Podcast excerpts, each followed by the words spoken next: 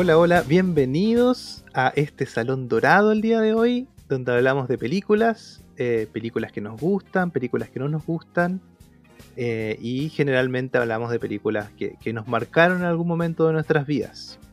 Así que bienvenidos a esta función especial. Soy Jonathan Barriergel Yo soy Julio Cárdenas. Soy Francisco Torres. y esta es la toma número 132 de este episodio número 20. Ahí le vamos a contar. Llamado, eh, dedicado a la película The Shining o El Resplandor. ¿ah? Bienvenidos. Muy bien, eh, estamos haciendo por enésima vez este, este, este episodio de podcast. Hemos tenido unos problemas. Yo creo que aquí nos están penando. Ah, el hotel nos está jugando, haciendo una mala, una mala jugada.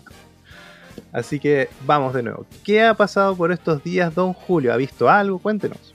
Bueno, por enésima vez vuelvo a contar mi experiencia audiovisual en la semana. pero ahora te escuchamos bien, sí. Sí, eso es lo bueno. ya no se corta. Eh, bueno, esta ha sido una semana muy tranquila. La verdad es que no, no he visto mucho cine, no he visto mucho material audiovisual. Lo que sí puedo ver- eh, pude ver y puedo recomendar es que mm, estoy viendo la segunda parte de Love, Death and Robots. Esta serie de Netflix que reúne como cápsulas eh, en corto de, de distintas, de distintos temas, de distintas temáticas, con animaciones distintas. Eh. La verdad es que es una serie que me gusta mucho porque cada, cada episodio es distinto en sí y sirve para desarrollar eh, tramas distintas donde tú puedes como ampliar la gama y hacer un guion más o menos redondito que, bueno, una de las cosas que me pasó era que con un episodio, eh, como que proyectándolo yo lo veía como una trilogía, Tres películas como bien, bien consolidadas, así que es una serie que recomiendo mucho. Yo entiendo que ustedes también la han visto. Eh, sí, yo la vi. Don Julio parece que. eh, don Francisco parece que todavía no. La segunda temporada. Vi la primera. Hmm. Don Francisco, ¿qué ha- ¿en qué ha estado usted? este Nada, día? nada, no vi nada. Ya avancemos, avancemos. Ya, yo les voy a contar que vio Don Francisco. Porque. ya, pues cuente, Don Francisco. Cuente. nada, no vi nada, nada Para que relevante. no tenga que editar. Nada relevante. Son las 12 del día, partimos a las 8 de la mañana. ¿Ya? Ah. Y no, nada, hemos grabado como 5 versiones de esto. Es una cosa impresionante. Impresionante. Así que no, no, no, ahí, ahí contaré. Iré metiendo a la fuerza cosas. Ah, muy bien, se va a saltar nuestro guion. Eh, yo igual vi. Eh, sorpréndase ahora, Don Julio. Yo igual vi Love, Death and Robots. Oh, ¿en serio? Buena onda. Sí, sí, igual. La vi completa y me gustó. Predigo, predigo, no sé por qué, que tu capítulo favorito es el del gigante en la playa. ¡Oh! ¿y cómo lo supo. Oh, Francisco? esto es- soy brujo. Y también, adivine qué vimos con Don Francisco Don Julio. A ver, déjame adivinar. Una película de Netflix. Es la, la mejor película de todos los tiempos. Así según es, Netflix. vimos Army of the Dead. La vimos en vivo, más no quisimos transmitirla en directo. Hicimos bien Don Francisco. Sí, sabia decisión. Sí, fuimos a ver esa película que nos prometía tanta acción sin sentido y que no íbamos a reír. Casi, casi me compro palomitas para ver la película con, con Don Francisco ahí en, en conferencia virtual. Y no, no, lo siento, Zack Snyder, pero no. Oye, me contó, un, pajarito, me, me contó un pajarito que casi lo- los lincharon en, en Twitter. A Don Francisco, pues Don Francisco que usa nuestra cuenta para desahogarse ahí. Sí, sí. Tuvo... Lo que pasa es que fue raro porque el... la película, eh, el boca a boca en Twitter es súper bueno de la película. Eh, pero la verdad es que te- si tú exploras un poco más, las críticas en general están bastante de acuerdo con, con lo que nosotros identificamos que son las fortalezas y debilidades. Cambia un poco la evaluación final, que yo creo que igual harta gente es más medida. Nosotros fuimos, tampoco fuimos tan agresivos, pero creo que fuimos honestos porque la, la vimos juntos, básicamente. Entonces, por primera vez, eh, claro, eh, Jonathan y yo vimos una película juntos y nuestras reacciones eran básicamente las mismas. Así como cada, cada vez que yo colocaba una cara así como esto es estúpido, miraba la cámara y Jonathan igual tenía la misma cara de esto es absurdo.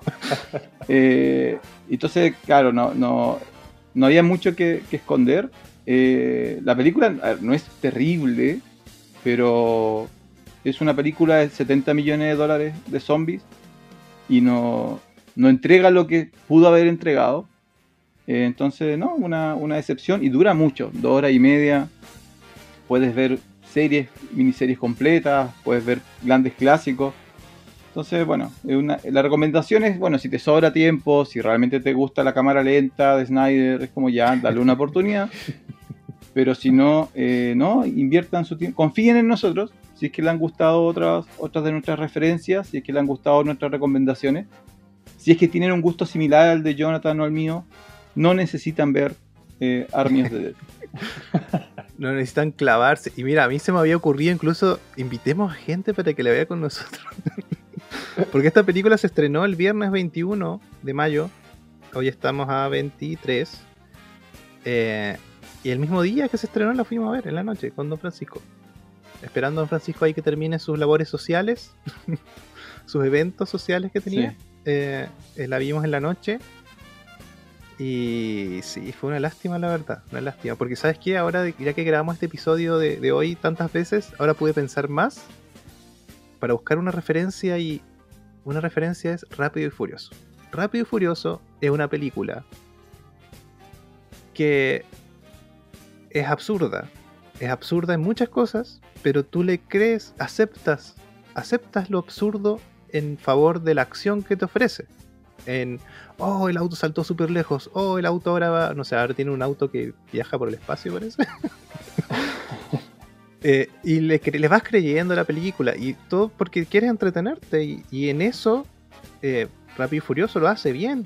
O sea, premisas sencillas y, cosas eh, cada vez más grandes que, te sorprenden y está bien, te entretiene por lo que dure, no sé ni cuánto duran ahora las Rápido y Furioso, pero se la perdona y pasa un buen tiempo y te come unas palomitas y, pasó a la película y listo no tienes que pensar, digamos, en una película para entretenerse, está bien. Y yo eso fui a ver a, con Army of the Dead y no lo encontré. no lo encontré y me pareció malo. Me pareció malo que quieran meter tramas dentro de las subtramas y subtramas dentro de las subtramas también. Y cosas que nunca llegan a fin, eh, muchos clichés. Hablamos de un Francisco que tal vez un día vamos a hacer un video eh, marcando cada uno de los clichés que aparecen en la película. Hay cliché de videojuegos, cliché de películas de zombies, cliché de películas de padre e hija que va a rescatar. No sé, un montón. Un montón de cosas. Y tenemos esa grabación ahí. Grabamos las dos horas y media. nuestros comentarios. Algún día saldrá ahí, Don Francisco. O no, no lo sabemos. Eh, así que eso, eso hemos estado viendo, hemos estado viendo más cosas. Ah, la mujer en la ventana, me olvidé eh, pronunciar. La mujer en una ventana, una película de Netflix eh, que se trata de una mujer que a través de la ventana ve cosas que suceden con sus vecinos. Y si usted ha visto cine, sabe que esa película ya se hizo y se llama La ventana indiscreta. bueno, y si usted vio mucho cine y le gusta el cine y vio muchas películas de Hitchcock, no vaya a ver esta película tampoco porque le va a dar rabia. Mucha rabia. Eh, de nuevo, es una película que em, debería hacerte sentir mal y ponerte en el papel de la protagonista y de esas películas que te llevan al límite y que te hacen sentir mal, te hacen... Ya, no lo logra nunca la película. Y es una lástima porque la actriz, que no me acuerdo el nombre, actúa súper bien. Y el, Amy Adams. Y, el, y uno de los actores secundarios es Gary Oldman, eh, que actúa de Gary Oldman, pero actúa bien. Y, no lo logra, no lo logra la verdad. Es una lástima, una pena. Pero igual puede ir a verla si quiere, después me cuenta. ya, eso es eh, lo que vimos, don Francisco no quiere hablar, así que vamos a seguir con el episodio de hoy.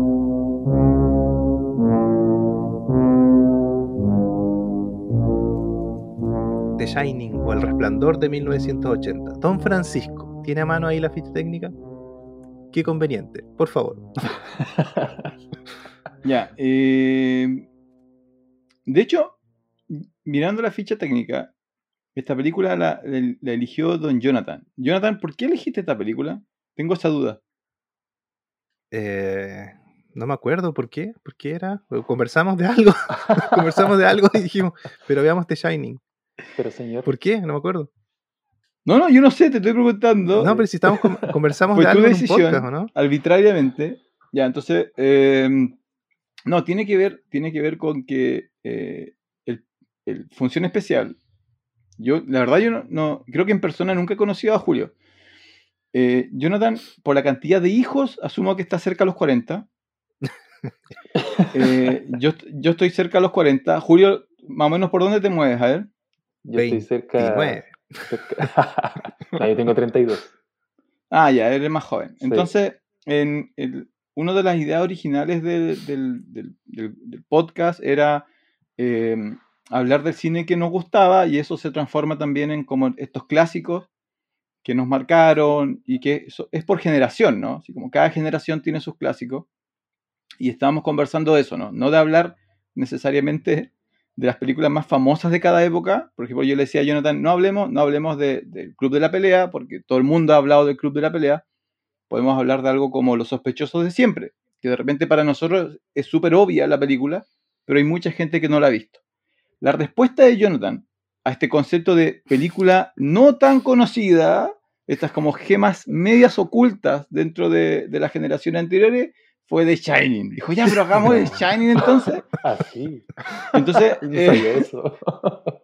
estamos haciendo The Shining, que es una película de 1980, que cumple la característica de que es antigua, dirigida por Stanley Kubrick, uno de los grandes directores ya clásicos, protagonizada por Nicholson, un actor reconocido también ya muy clásico, ¿cierto? Eh, pero la película la conoce todo el mundo, entonces no vamos a hacer el- la ficha técnica en detalle.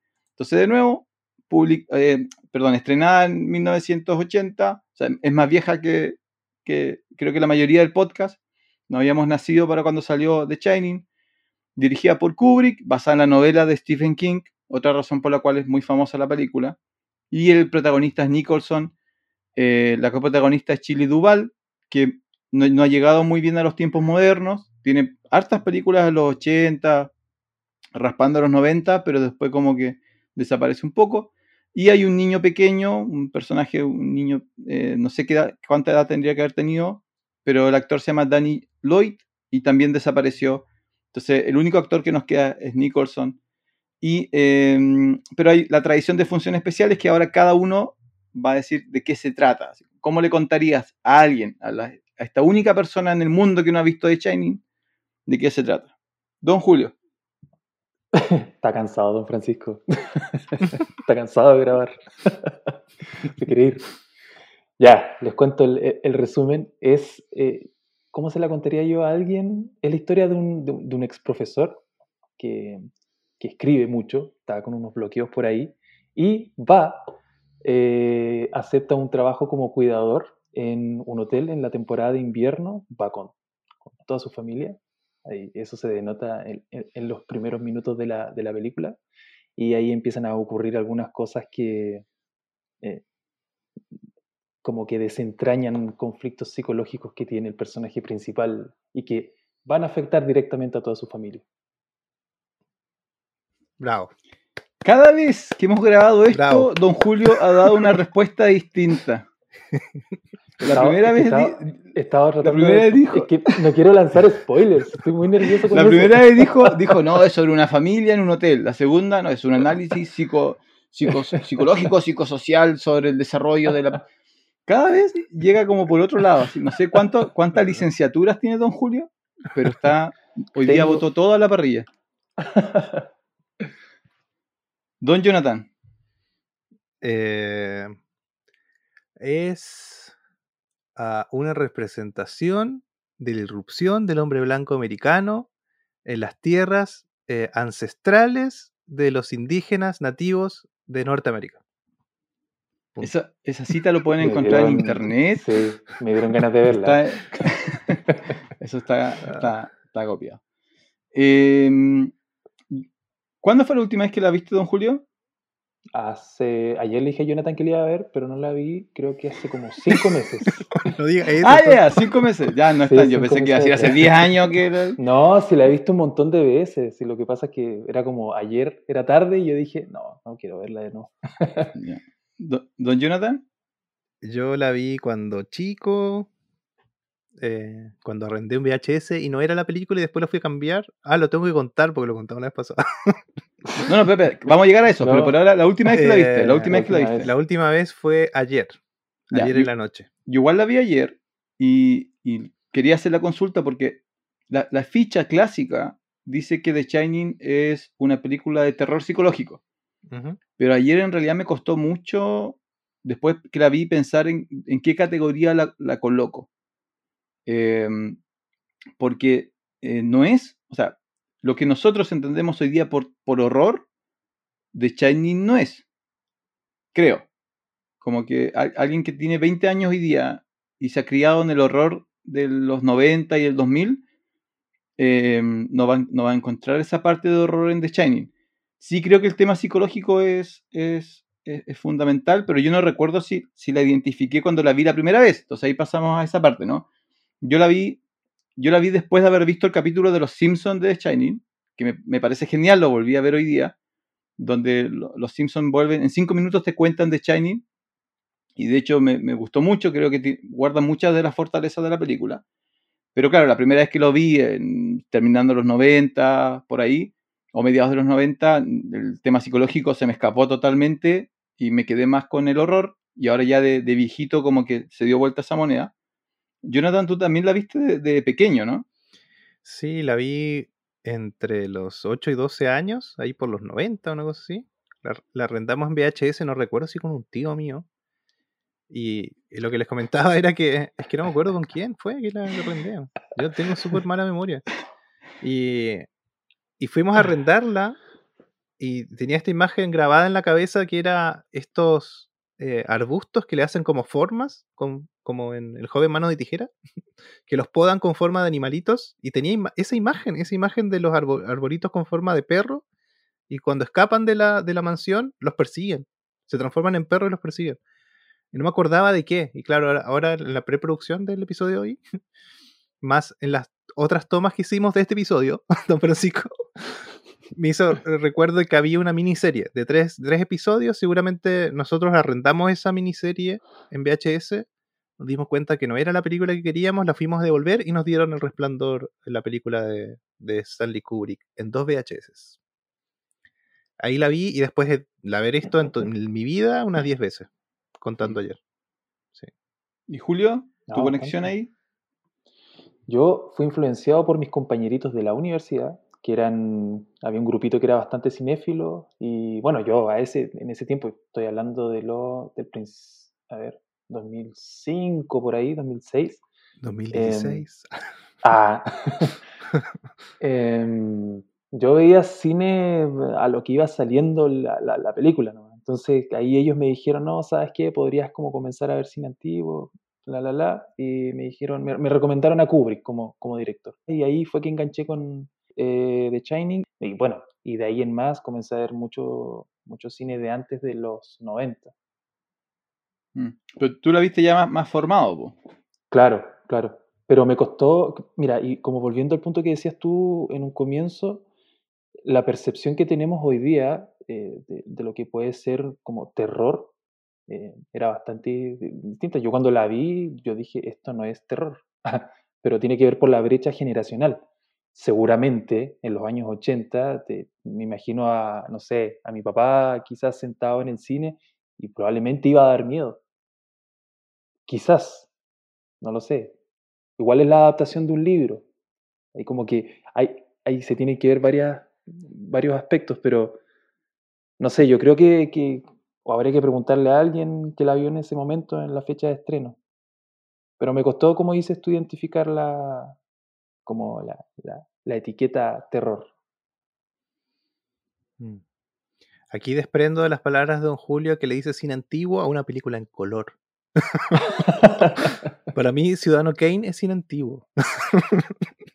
Para que veamos la diferencia de generaciones. Es una generación, media generación atrás, Don Julio, Don Exacto. Francisco. No, pero mira, si salió en los 80, ya pasaron 41 años. ¿Sí? O sea, Pero es antigua, es antigua la película.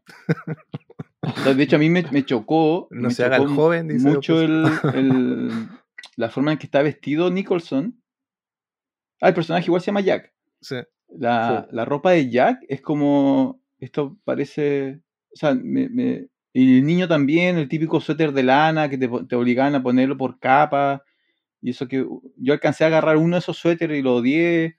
Es como, es otra época. La mujer igual está vestida muy. ya me empieza a generar esa diferencia porque además los 80 son como esa época media vergonzosa, ¿no? Como que no, todavía no llegamos como a valorar tanto los 80. Porque cuando vimos Mank, igual es como un estilo, el traje, la corbata, es como, hemos recuperado un poco de eso, Mad Men, pero todavía no llegamos a los 80, como los, los 80, todos, todos están eliminando sus fotos de los 80, y justo la ambientación de los personajes de Shining tiene como lo peor de eso, ¿no? El corte de pelo de Jack, es como, si tú ves hoy día a alguien como Jack, cruzas al otro lado de la calle, es como Sí, bien... definitivamente. singular. Es como la, la ropa que usaba Chuck Norris en, su, en sus series. ¿ah? Es como esa, ese tipo de, de ropa. Claro. ¿No vieron? ¿No vieron la serie? Esa Ranger que se llama. Sí, po, es como, no, Walker, como Texas medio- Ranger. no, no ha envejecido bien ese, ese, ese sentido. Eh, Por si alguien no lo ha visto, ahora podemos hablar de spoiler, ¿o ¿no? Sí, o sea, spoiler alert, listo. Alerta. Este podcast contiene spoilers. Avancemos. Ya, El- muy bien, liberado. La película es eh, una familia, un escritor bloqueado, consigue un trabajo en un hotel aislado, muy aislado, en medio de las montañas, va con su familia, son tres personas en un hotel gigantesco, padre, madre, niño pequeño. El hotel tiene una historia detrás media oscura, rara, mezclada entre cementerio indio, eh, asesinatos de personas antes, ya cosas medias ocultas. Y durante la película vemos la transformación de este padre en- ahí vamos a discutir un poco. el padre se transforma en un asesino y la última recta final es la familia escapando este, de este papá, ¿ya? Pero hay, hay, hay una diferencia muy marcada entre el libro y la película. Pero en el fondo eso es. Es algún elemento supernatural está afectando al padre, el padre intenta asesinar a la familia y nosotros tenemos que ver si la familia sobrevive o no. Esa es como la, la- historia general. Eso es lo que tienen en común lo- los dos aspectos. Sí. ¿Usted que lee tanto, don Francisco? ¿Usted leyó The Shining, el libro? No, sí investigué las diferencias porque eh, el, el- el libro original está escrito por, por Stephen King y Stephen King odia esta adaptación. Mm. En general no les gustan las adaptaciones, él, él siempre ha sido bastante negativo de la adaptación de su obra, pero esta en particular le, le mol- le molestó, así como eh, no, no quiere ver a Kubrick. Bueno, Kubrick además está, está muerto, ¿cierto? Así Sí, que no no, se no pueden tiene ese problema, pero eh, le molestó. Y eso me hizo explorar un poco por qué. Y, y claro, tiene, tiene sentido eh, la, la molestia eh, y tiene sentido las diferencias de, Mm. entre el libro y la película. Ahora, tú, Jonathan, tú habías investigado que, eh, King había escrito el guion, ¿no? Sí, eso iba a decir, quería interrumpirte, pero bueno, ya, lo vamos a hacer bien. Eh, el, yo lo que sé es que al principio, ya, Stanley, Stanley Kubrick produjo la película y, y parte de la producción, al principio, el guion era de Stephen King también. De hecho, Stephen King trabajó en el guion y Stanley Kubrick lo desechó y volvió a escribir una adaptación. Escribió, la escribió él junto con otra persona más que se llama Diane Johnson. Em, y obviamente eh, ahí ya empezaron los roces con, con, Stephen King. Em, le quitaron no solamente la, la adaptación de su guion, sino que lo reescribieron y claro, y, y no... Bueno, tú, tú investigaste más esa parte de que la esencia del libro no está en la película. Y, y aparte de eso, terminó la película y salieron escritores a decir de que. De- a desechar a Stephen King diciendo de que, bueno, tampoco es alta literatura lo que hace Stephen King, que todos sabemos que no. pero, pero claro, no sé, le tiraron hartos palos a él. Pero por otro lado, yo me acuerdo que vi un documental hace tiempo donde Stanley Kubrick decía que él llamaba a Stephen King para, para que lo asesore en cosas que pasaban en la película. Y ahora hago, sumo todas las cosas y es raro. ¿O no? ¿Usted ha leído a King? Julio, ¿tú No, has leído algo de no, King no. o no? No, nunca. Yo leí Cujo. Cujo. Ah, Eh, mira, el, el- el tema fundamental ahí de. Y con eso ya pasamos, a- podemos hablar un poco de la película. La, hay, hay un periodo de novelas donde King eh, escribe, eh, en el fondo, con elementos biográficos sobre su alcoholismo. Entonces, en el fondo, el, el personaje original de Shining tiene mucho de él y de lo, de lo que él siente que el alcoholismo le hace a la familia. Entonces, en la novela, el personaje es, y en la serie del 97, que eh, King tuvo mucho más metido, el, el personaje, la primera parte, tú, lo que te muestran es un padre amoroso, un padre cariñoso, el pilar de la familia, y gradualmente se va transformando en esta otra cosa, que de nuevo el simbolismo sería que eso es lo que hace el alcohol. El alcohol destruye la vida de una persona y de su entorno alrededor. La película, y ahí la primera pregunta que, que le quiero hacer es, protagonizada por Nicholson, yo ayer la vi y en ningún momento vi que Nicholson fuera un padre cariñoso o amoroso, por lo tanto luego la transformación fue como, sí, me calza, es como Nicholson, es como yo veo a Nicholson y yo digo, este tipo, eh, sus cejas, ¿no? Indican que algo demoníaco va a pasar. Entonces, eh, yo no sé si les pasó eso. Eso fue mi primera sorpresa reviendo la película, que era que nunca vi la transformación. Nunca, nunca vi como el padre amoroso que, es cor- eh, que se corrupte, corrompe perdón, en el hotel. Sino que ya si- siempre sentí algo raro del personaje principal. A mí, a mí por lo menos me pasaba desde un principio que el, el personaje estaba dado para que sea como, o, o termine mal, o termine desquiciado. Esa, esa transición que tú dices, igual me la, la, pensé. Yo dije, ¿en qué momento eh, como no, no me di cuenta o pasé por alto el hecho de que esta persona iba a terminar mal o que iba a terminar como destruyéndolo todo? Y claramente, como dices tú, es un padre que no es cariñoso ni por cerca, es súper egoísta, de hecho, eh, en su sentir, eh, porque se, se interioriza mucho, no se comunica mucho, y su familia como que siempre está en segundo plano. Bueno, tiene que ver también porque la, creo yo, la, eh, el personaje lo sitúan en un momento en donde él tiene un bloqueo psicológico para poder desarrollar lo que él hace, que es escribir. Entonces, él siempre está ensimismado, siempre está hacia adentro. Eh, no, no, la verdad no, no, en ningún momento vi la transición, no, la, no me di cuenta. Fue siempre lineal. Sí, a, mí eh, no me molesta tanto, no me molesta tanto de que no veamos la transformación. eh, claro, se podría haber hecho de que notemos ese amor por su hijo, etcétera, pero también es bueno para cuando te presentan el personaje, que él tiene la entrevista y te ves por la forma en la que se sienta, la forma en la que habla, te das cuenta que es un tipo medio chanta igual. Que le dicen, oye, ¿sabes que hay problemas en el hotel? Mataron gente y él se nota que piensa no decirle a su mujer. Hay como, como varias cosas que te van dando en esa primera entrevista inicial eh, para plantarte el personaje ya. O sea, desde aquí partimos. Y después hay una conversación de la mamá con otra señora, una psicóloga parece que. Oh, no me acuerdo esa parte. Ya, y, y le dice, eh, no, pero él, él levantó a, a su hijo muy fuerte y por eso lo lastimó, como que lo justifica. Otra, otra diferencia que, que leí por ahí, que el, en el libro, al parecer, el personaje de, mm, de Shelley Duvall, Duvall, eh, es más empoderado en la, en la novela, al parecer. Sí, yo, es que, y volviendo un poco a la anterior, ¿no? Lo importante que son los castings y, esas decisiones. Por ejemplo, ¿te imaginas que eh, tu actor favorito, Jonathan, Tom Hanks, hubiera hecho el papel? Y tú, Imposible. y tú los primeros minutos, pero que hubiera cambiado porque tú los primeros minutos, Es imposible. No puede hacerse malo, él no puede. es que ese es el punto, po.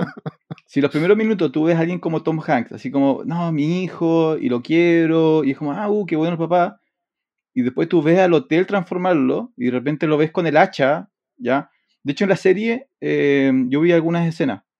Físicamente alteran al, al- al actor, como que se va transformando físicamente también. Eh, entonces, eso hubiera generado como un salto así como, oh, realmente hay algo muy oscuro, muy incluso demoníaco alterando al papá.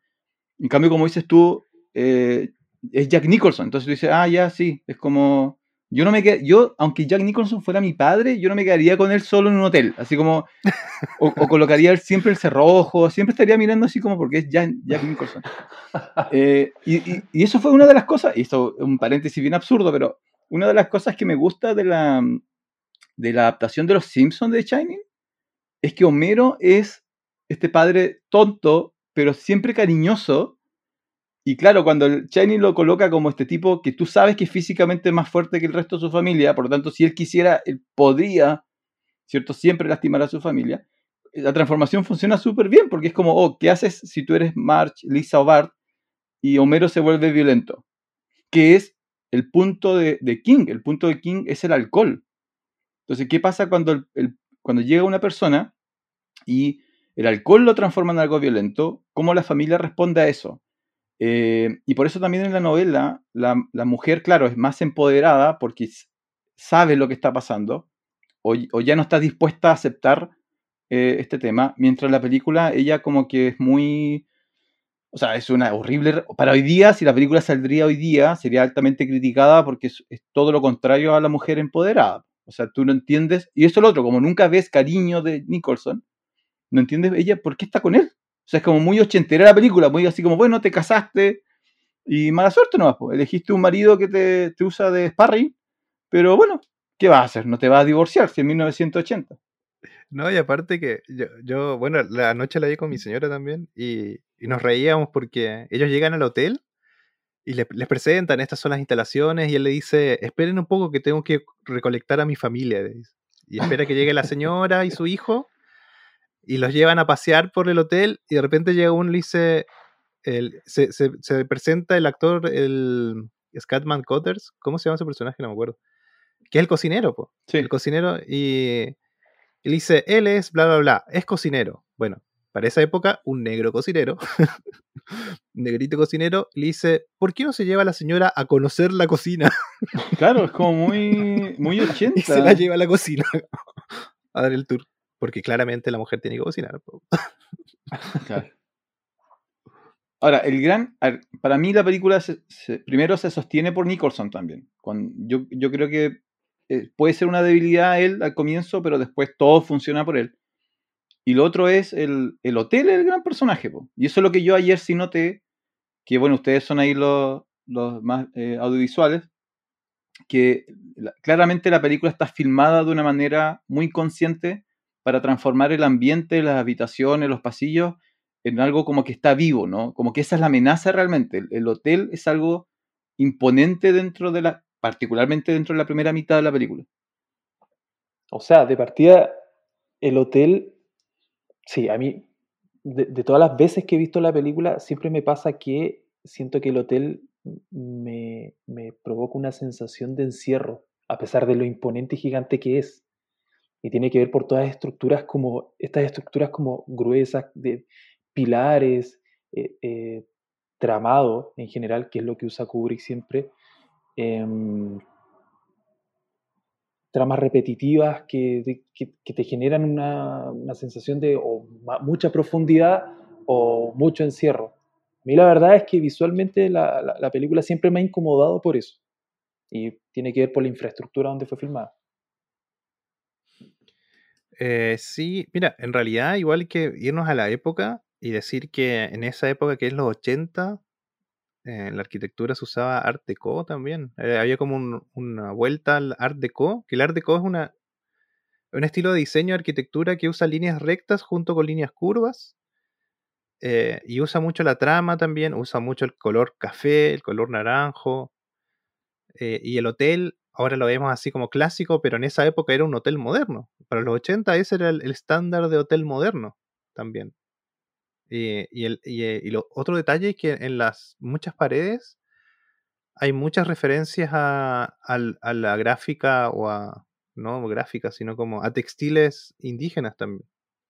Que, que en la película a mí me parece súper bien construida porque ellos llegan y les van tirando datos, van en la carretera y le dicen, oye, pero ahí no murió la expedición no sé cuánto, le dice ella. Y el otro dice, no, no, no, si fue por la otra entrada, por el otro lado. Entonces ya te dicen, murió mucha gente aquí, cerca.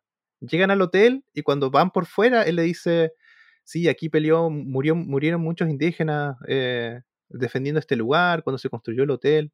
Y son puras referencias que te van quedando ahí nomás.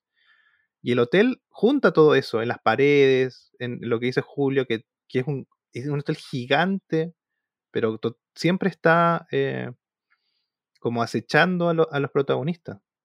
Y, la fachada también, la fachada es imponente desde fuera. Eh, el afuera siempre es eh, igual agresivo con ellos, salvo al inicio. Bueno, al inicio mm. también, cuando ellos van llegando, Ah, una cosa que, me di cuenta recién ayer. Es muy parecido cuando llega a Torres del Paine. Sí. si, vamos a partir con, traumas individuales, eh, vamos a estar tres horas hablando de esto. Si tú entras por tal portería y vas llegando y ves exactamente las montañas en esa formación, de hecho, voy a hacer un Photoshop y le voy a meter los cuernos ahí. vas llegando así. Bueno, los bosques de pino no, pero vas llegando, vas llegando, y es como las mismas curvas, el mismo laguito, ah, las montañas, llegas y el hotel tiene una montaña atrás que es igual al almirante Nieto,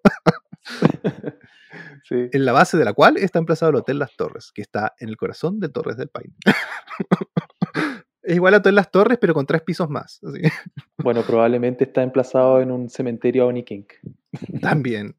Y entonces hoy perfectamente pueden hacer un remake en Torres del Paine de, de Ahora, la, la, la, mención también al, al, hotel, y que claro, que bueno lo que menciona Julio, ¿no? De, de, cómo te hace sentir incómodo. Es que yo ayer estaba mirando la película y decía, eh, ya, si yo conozco a alguien de 18 años y le digo, mira esta película, seguramente, se, o sea, si yo le digo es de terror, después me, me va a alegar, ¿no? Me va a decir, oye, me vendiste algo que no es. Porque pensaba, hoy día, el, ¿qué cosa es la referencia en películas de terror? Algo como eh, The Conjuring, ¿no? Que no sé cómo se llama en español. El conjuro. El conjuro. Yo creo que esa es como la... Cuando la gente piensa en terror, piensa en la saga eh, del conjuro, que está determinada también por eh, los jumpscares. Estas cosas que pasan muy violentamente, donde, ¿cierto? Eh, la cámara va siguiendo, no sé, o la primera persona, o el hombro del protagonista, y dobla una esquina y aparece algo, o en un espejo aparece algo. Y claro, The Shining no funciona así. De hecho, creo que no hay, creo que no hay jumpscare, básicamente. No, porque están dados en, los inicios de los, capítulos. Claro, pero, pero como, como, es más la ambientación, ¿no? Es más el sentirte constantemente de que algo va a pasar, eh, algo puede pasar, algo te está siguiendo, pero no sabes lo que es. ¿Cierto? Cuando el niñito va por los pasillos, tú constantemente estás esperando así como, algo le va a pasar, qué es lo que va a ver, quién lo va a salir persiguiendo. Y en realidad no, no funciona de esa manera, pero como que va acumulando esto, porque en el fondo, de nuevo, la idea es como que el hotel está afectando sin que nosotros nos demos cuenta o de una manera gradual al, al, padre y a los otros, ¿cierto? Pero el padre es como el más alterado porque el padre tiene algo, algo malo dentro suyo que lo hace más vulnerable. En la novela, el hotel es más activo. No es, no, es, no es violento, pero es más activo. O sea, todos los personajes empiezan a notar que cosas extrañas están pasando.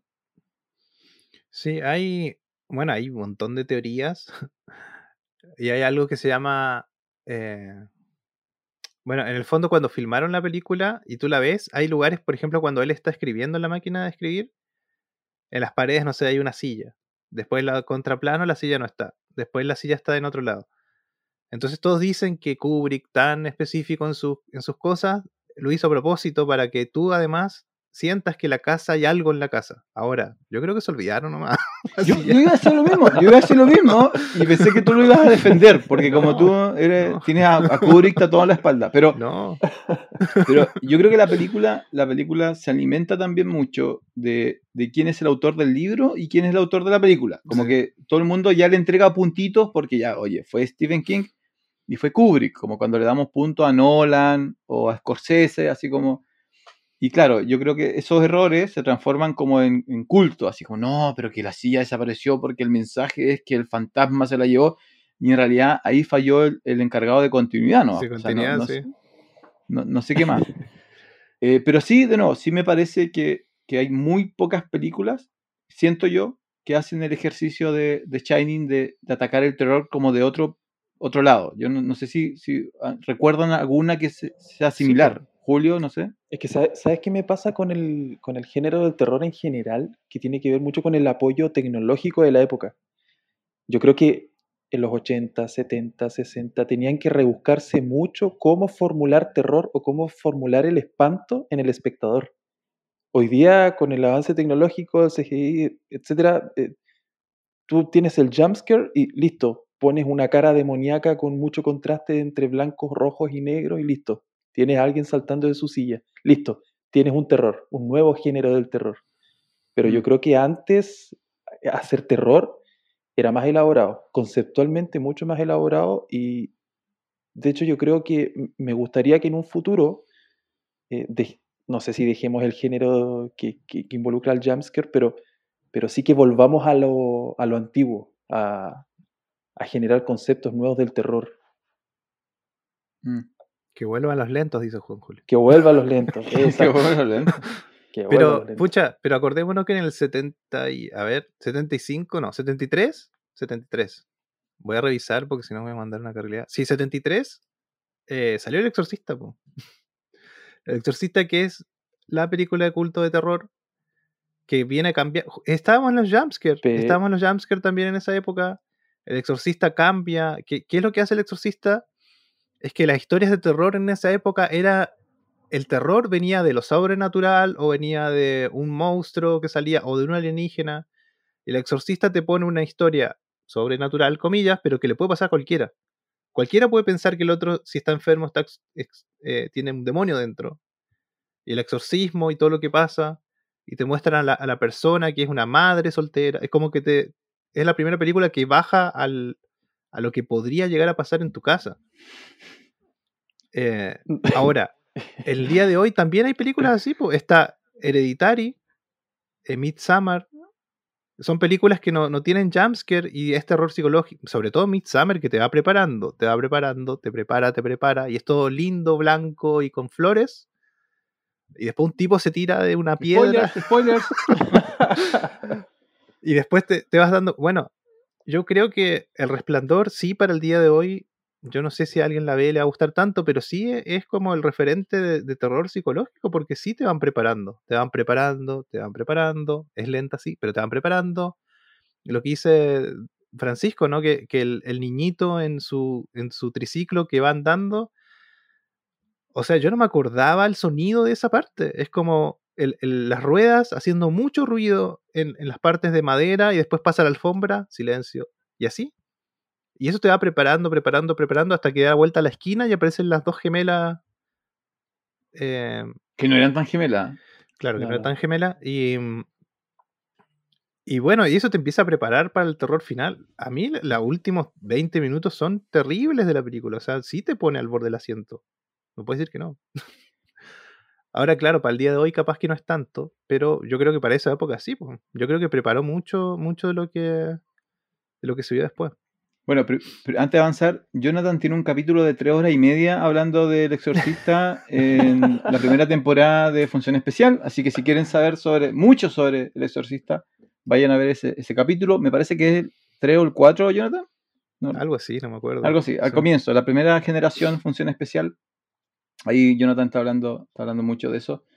Eh, pero a mí me gusta ese ejemplo porque después, precisamente luego, no hay muchas otras películas que logren replicar eh, El Exorcista. Yo, a mí la que se me vino en mente, no sé si han visto una que se llama Event Horizon. Es una película de una nave espacial que viaja a Ah, través sí, de, sí, sí, de sí. un agujero negro. Sí, me acuerdo.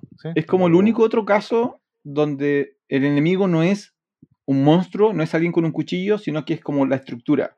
Y en el Shining es el edificio y en Event Horizon es como la nave. Ah, ya, La- ya sé cuál es. La nave es como la que... Y, al Mm. y hay muchas escenas donde los pasillos de la nave se ven como que te estuvieran apretando, como que... Y claro, la última media hora se desencadena todo, pero también es como esa idea de, de que es algo, algo siempre presente, algo no tan obvio, ¿no? Algo como no nadie te va a salir persiguiendo. Y sobre ese tema, sí una crítica, y aquí yo, de nuevo, no, no tenía que haber visto The Shining de nuevo. Cada vez que la veo se me cae eh, un tercio de estrella.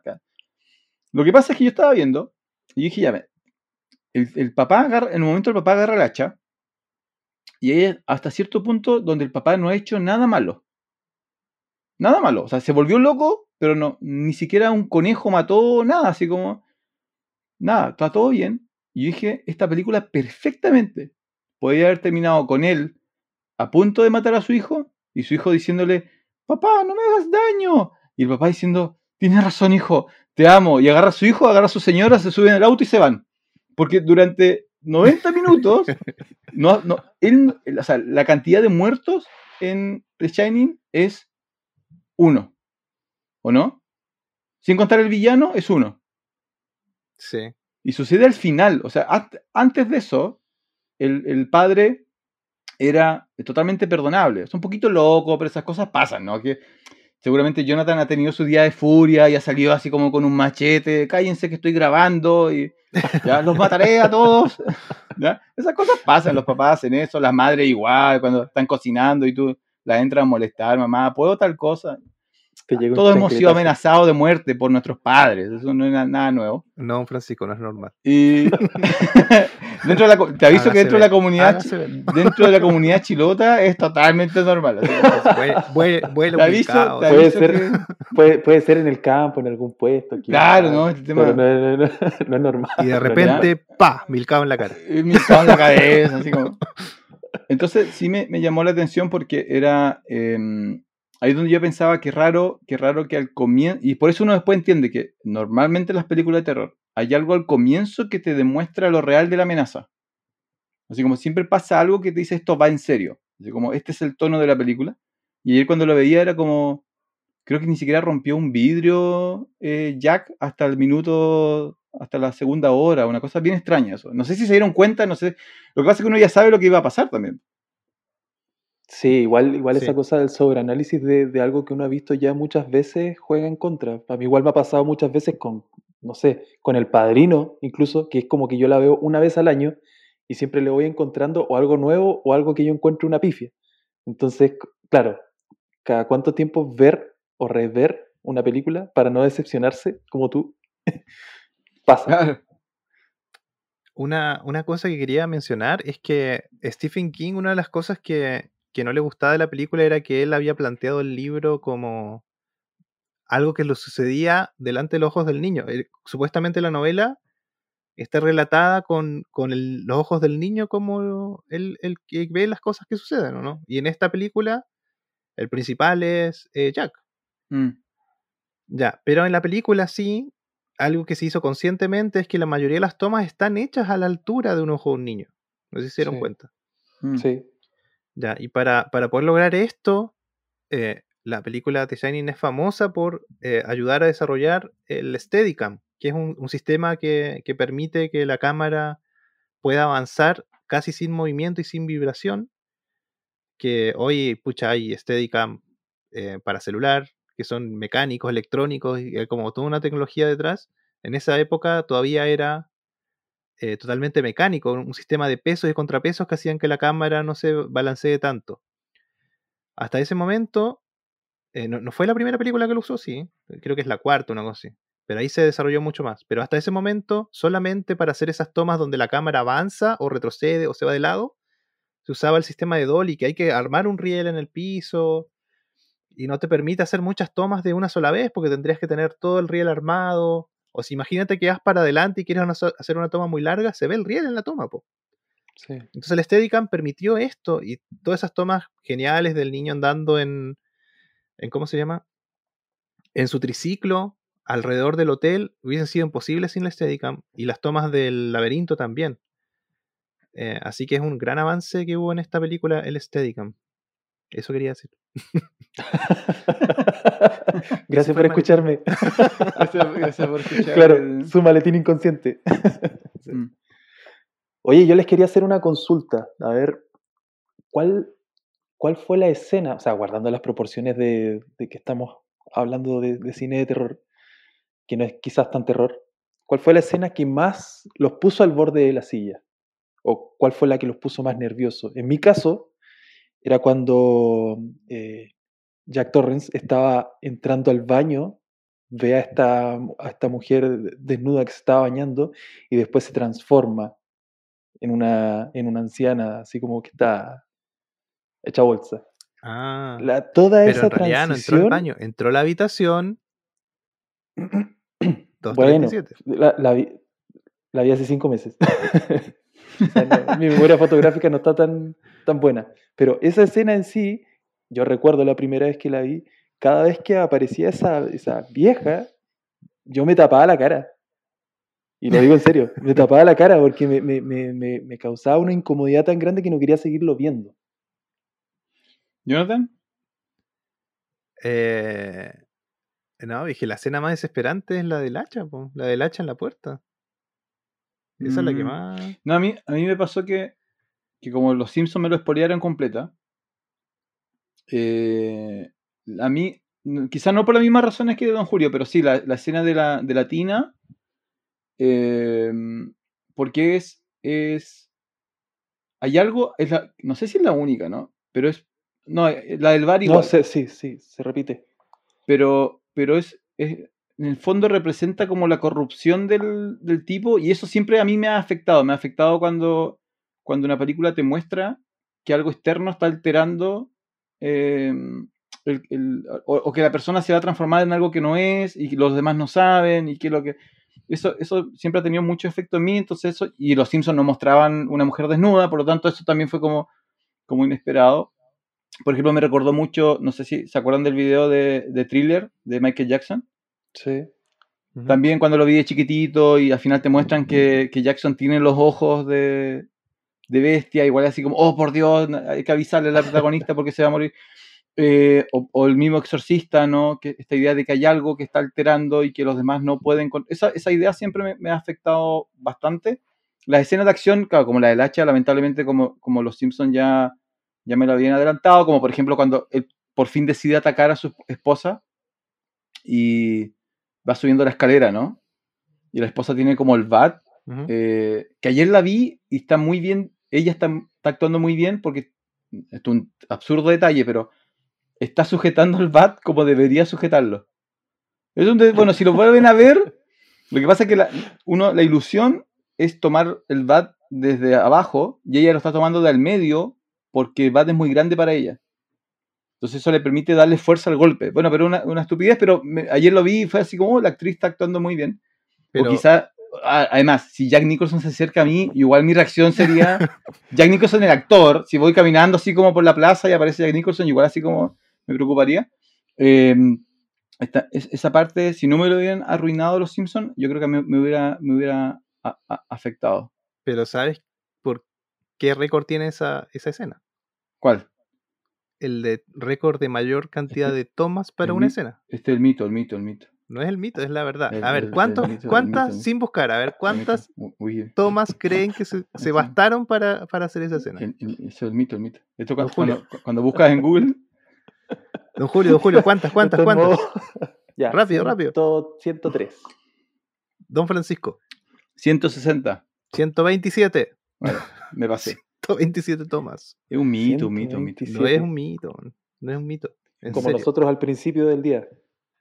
Y ahora, Claro, eh, nosotros llegamos a la mitad de eso. Y ya Sí. quiero, quiero pegarle con un bat a Don Jonathan. Si me encuentro a Don Jonathan de aquí a la otra semana y tengo algo contundente en mi mano, Jonathan cruza la calle, por favor. ya, y esto nos da pie eh, para hablar, yo digo que es verdad, Mito, mito, mito. del mito o verdad de qué pasó con Kubrick y esta señorita. Shelley Duvall. Que, mira, el, hay un documental que hizo la hija de Kubrick, que en el fondo es un detrás de escena. Y, eh, yo lo vi, está en YouTube, búsquelo, dura 30 minutos. Y mm, en el fondo me llama mucho la atención porque eh, aparecía Jack Nicholson y la actriz y no se saludaban, no pasaba nada. Eh, y de repente la, la camarógrafa, la, la hija de Kubrick, está haciendo este documental y habla con Jack y habla un montón, después habla con otra persona y, y todos hablan con ella. Y cuando ella le hace una, una toma a Shelley Duvall, aparece Kubrick y le dice, no simpatices con ella, no simpatices con ella. Y la, la saca de ahí. Ya, pues resulta que, mito, segundo Francisco, Kubrick tenía prohibido a todo el equipo hablar con Shelley Duvall. Nadie podía hablar con ella, nadie. Ni siquiera cuando leía, hacían lectura de guion, tenía que leer ella aparte. No solamente eso, ella le hacía repetir todas las tomas siempre, la trataba pésimo. Y, ella empezó a tener ataques de pánico en el set y en el documental de la hija de Kubrick sale. Ella tiene ataques de pánico, hace así, se le cae el pelo. Eh, la tiene so- sobre mucho estrés. Y más tarde, después de que pasó todo esto, eh, Jack eh, Nicholson dice que, que él no puede creer cómo ella sobrevivió al rodaje, porque la tenía sobre mucho estrés para poder a- lograr las escenas. Pero si él lo dice por una entrevista, pues, Francisco, no lo puede negar. Su cabeza nomás. No, Sí. no, no, no, no, no, No lo puede negar. Fue verdad. De hecho, ella desapareció por, por problemas de estrés de las películas y volvió en otra entrevista y se nota que ella está mal de la cabeza ahora. está mal. No, eso todo, todo mito, todo es una cosa impresionante. Esto igual que tú le preguntas a un equipo de fútbol, así como la selección de Chile de los 70, cómo eran los viajes. No, mira. Y mientras más agrandan. Mira, yo, yo no digo, no digo que, que él no, que Kubrick no haya sido hipercontrolador, simplemente creo que está dentro de lo que los directores son. Del 80, porque hoy si lo hacen, lo banean ese tipo para siempre. Pero los últimos cinco años. Pero yo, yo es que después- el otro día lo conversamos con, con lo que hacía, para mí, el, el quizá el más famoso, porque eh, en su momento, inmediatamente las actrices, en algunos casos salían a decirle, a decirlo, era Hitchcock. O sea, Hitchcock, la forma en que maltrataba a sus actrices er- e- e- era así. Yo, no hay forma que no me, no me, que no me saques de la cabeza de que Nolan debe ser muy controlador eh, y estresante cuando está grabando. Así como no, no creo que, no creo que grabar una película con ese tipo de director sea particularmente disfrutable. Entonces, yo creo que es, parte de la mitología de, de- de Kubrick, eh, de, que, de que es obsesivo, lo debe ser, eh, de que es odioso, lo debe ser, de que puede ser hasta agresivo, sí, pero yo creo que es común. Yo creo que los directores son animales anormales. Todo tipo que vive de grabar cosas debe ser algo especial. No, pero por ejemplo en Exorcista, que Friedkin le pegaba a los actores para que lloren. Por eso, pues exacto, yo no... Ya, yo- pero es que en esa época ya sí, todos lo aguantaban porque Hollywood y me están pagando ya. Pero a esta tipa sí la trataron mal. ¿no? La trataron no, pésimo. yo, yo estoy de, Porque una cosa es con- controlar, controlar y estaría encima, y otra cosa es decirle, hey, nadie puede hablar con ella. O, o poner- la hacían llorar dos, como ocho horas al día. ¿no? No, pero ¿sabes qué? Yo creo que detrás de todo esto igual hay una exacerbación increíble. Bien, ¿Sabes qué Julio, creo yo? bien, Julio. No, mira, ¿sabes qué creo yo? Que sí, habían métodos de presión sobre los actores, pero para que sus personajes quizás se desarrollen de como deberían ser. Quizás a ella sí la sometieron a sucesos de estrés para que su personaje se autoaislara y se comportara como, como, como una mujer sumisa, como una mujer ahí que está como que, ay, sí, mi amor, y que ay, que la cosa. Yo creo que eso sí pasa. Yo creo que también a Jack Nicholson también lo, lo, lo, lo, lo forzan a situaciones de estrés para que él se vuelva más agresivo. De hecho, ahí en los detrás de cámara se muestra cómo él mismo se autoimpone, se, se vuelve como más agresivo y hace un Claro, tremendo sí, show sí. solamente para el golpe del hacha. Ya, pero eso es él actuando, ¿cachai? La diferencia, la diferencia con la chica es que a ella la presionaron para que sea así, po. Jonathan quiere cancelar a Kubrick. No, Jonathan, no vamos a cancelar a, a Kubrick. No, yo, lo que pasa es que hay, hay un, hay un, hay una escena que yo, porque sabía que ibas a sacar este tema, entonces vi una parte de del documental. Y sí hay una, una, una conversación entre Kubrick y la actriz, donde se nota que, pero yo no, yo creo que Kubrick era así, donde ella le dice, mira, yo creo que la, la mejor puede ser esta ejecución de la línea, y él le dice no. Así como, no, no estoy de acuerdo. Lo hacemos No, como sí, está, es que como, esa- como esas está cosas escrito. sí, po, esas cosas Y eso, pasan. y eso yo creo que, que en una película donde hay tres personajes, y es lo otro, en el fondo la película es Jack, ella y el niño, y, seguramente habían leyes que protegían cuánto podía filmar el niño, eh, significa que estos dos actores están, deben haber estado 8 horas, 10 horas, 12 horas al día con Kubrick. Y yo creo que eso sí, sí te genera como un... Así, así como el domingo, así como ya, tengo, mañana me toca con este viejo, y eh, eso sí, yo creo que es, es- es muy real y es distinto a una película donde de repente hay dos grupos filmando y de repente no ves al director o tienes una escena de 30 minutos y te vas. Yo creo que de- debe ser mucho más, más pesado. Pero bueno, está muerto Kubrick. Si no le a ir a preguntar, No le- lamentablemente. No le podemos ir a, a preguntar. Eh, algo, que yo, algo que estuve investigando y, y un dato súper interesante. revisé cómo, cómo le fue en la taquilla a The Shining. Entonces, y llegué al ranking completo. Entonces, películas de 1980. 1980. ¿Cuál fue la película más taquillera de 1980? Don Jonathan. Martes 13. Jonathan, esto tienes que saberlo. Martes 1980, la película más taquillera. Si hay alguien de función especial. Ah, Batman, no. no, sé. Jonathan, está decepcionando. Está decepcionando. Jonathan, mira No, en no tu sé, corazón. No sé, no sé, no sé. Fue Star Wars Episodio 5, Episodio 5 de 1980. El Imperio Strike Back. Recaudó 181 millones de dólares. Esa es la número uno. Star Wars, ¿ya? La número dos es una película llamada Steer Crazy. ¿La conocen? Steve Chris, no. Crazy. Recaudó 100 millones de dólares. Steer Crazy, la segunda película más taquillera de 1980, protagonizada por eh, Richard Pryor y Gene Wilder. Ah, pero es una comedia, ¿verdad? ¿No? Es una comedia. Oh, Recaudó 100 millones de dólares. ¿Dónde quedó en todo esto eh, The Shining número 14? Ah, Recaudó, igual bien. Yo pensé que no había quedado- ni quedado. recaudó 44 millones y lejos, lejos es, eh, no, casi lejos. Para hacer una película de terror es un desempeño fantástico. No hay ninguna otra película de terror o horror que haya superado a The Shining ese año. Otras películas que sí lo vencieron fue Kramer vs. Kramer, que es un, un clásico eh, de Bruce Brothers. ¿ya? Eh, Ahora esto es simpático. Una película que venció a The Shining es la adaptación live action de Popeye. Protagonizada por. Muy bien. actriz, sí. Muy bien, Jonathan. Y en Popeye, el personaje de Oliva, el eterno amor de Popeye, que su única línea es ¡Auxilio, Popeye, auxilio! Es Shirley Duval, la esposa de Jack en The Shining. Y encima fue nominada. No, creo que ganó un premio por mejor actriz en ese papel. Ah, no sé si lo. Sí, sí, sí. por, busqué. de- por decir. Entonces yo ayer, no, mientras mi- claro, mientras yo miraba la escena, mientras miraba The Shining, hay una escena donde ella como que mueve los brazos igual que Oliva. Y yo decía, oh, ahora entiendo por qué la castearon en esto.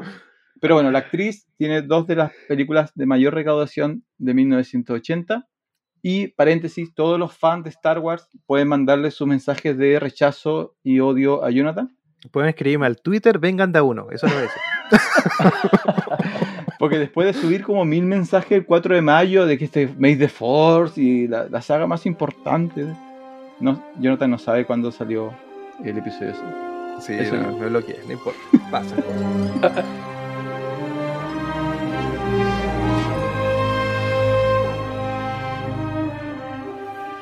Quiero decir que por esta película, que yo, yo sabía que le había ido más o menos mal en la taquilla, porque fue, fue de las típicas películas que al principio les va mal y pasan unos años y la descubren como el referente. Y todas las películas lo usan de referente y es como obra maestra, no sé si obra maestra, pero un referente. Que termina siendo de culto. po. Sí, en ese mismo año, Kubrick y Duval ganan el premio a la mejor peor actriz y peor director. En unos premios que se llaman los premios Razzie. Los- No sé si los has sí. escuchado. Sí. Sí. Ya, resulta que los premios Razzie nacieron el mismo año de la película, en 1980. Qué suerte. Así que qué suerte, sí. Capaz que por esta película nacieron los premios Razzie. No lo sabemos, no podemos desmentirlo, no tenemos pruebas, pero puede ser. Eh, yo lo que siempre, de hecho, cada vez que veo la película no, no logro como desmarañar bien qué, qué pasa ahí, es el conflicto, bueno, individualmente se reconocen, pero el conflicto interno que tiene Jack Torrance versus lo que muestra el niño. Porque a mí muchas veces me da la impresión de que el niño muestra como, bueno, eh, signos de abuso Mm. por parte de, de Jack, pero no lo muestran, no es literal, no es visualmente literal. No sé qué les pasa a ustedes ahí, cómo logran juntar las dos historias. Sí, es que cuando la, la, la mamá habla con, con esa otra señora, que no me acuerdo si es una psicóloga, Sí, sí, y le dice, le dice, él lo quiere mucho, pero bueno, a veces se porta mal. Y esa vez lo agarró del brazo muy fuerte y parece que le quebró el brazo. así que Claro. parece que le hizo doler mucho al, al- y, y a partir de ese día no volvió a tomar nunca más. Y después él cuando está con, con- en el Salón Dorado, en el bar, y él dice, dice, no le tocaría ni un solo pelo, qué sé yo. Y no- desde a partir de ese día no bebí ni una gota más de alcohol. Te, te lo van, te van diciendo de que él sí era violento cuando tomaba. ¿cachai? No tienen que decirlo más, no tienen que decir nada más. Y después, eh, cuando ya la película avanza al final y vemos el cambio en él, eh, la, ma- la mamá no me acuerdo qué iba a hacer, parece que hablar por radio. Le dice, quédate aquí, cierra la llave. Y va a la habitación y está el papá. Y el papá lo sienta en su regazo y le dice, no sé, yo no te nada malo. Algo le dice y el niño tiene terror. Sí. Tiene terror porque reconoce los rasgos de su papá cuando toma alcohol. po. Así que yo creo que sí, eh, lo golpeaba cuando tomaba nomás. po. Lo que pasa es que el. Me- Que me hiciste acordar de otra cosa. La película. La película juega la primera mitad. Tú no sabes si lo que está pasando, quién lo está viendo y si realmente hay algo mágico o espiritual. De hecho, hay como dos, tres cosas que no puedes explicar. Y que la explicación sería que hay espíritus en el hotel. Uno son los cuadros en la habitación de ese señor negrito. Uno, uno es quien, quien deja libre a Jack cuando lo encierran en el refrigerador. Eso no, no hay explicación. Entonces, Es la casa, pues, es la casa. pero es una de las pocas cosas que en la película la casa hace realmente eh, mágico.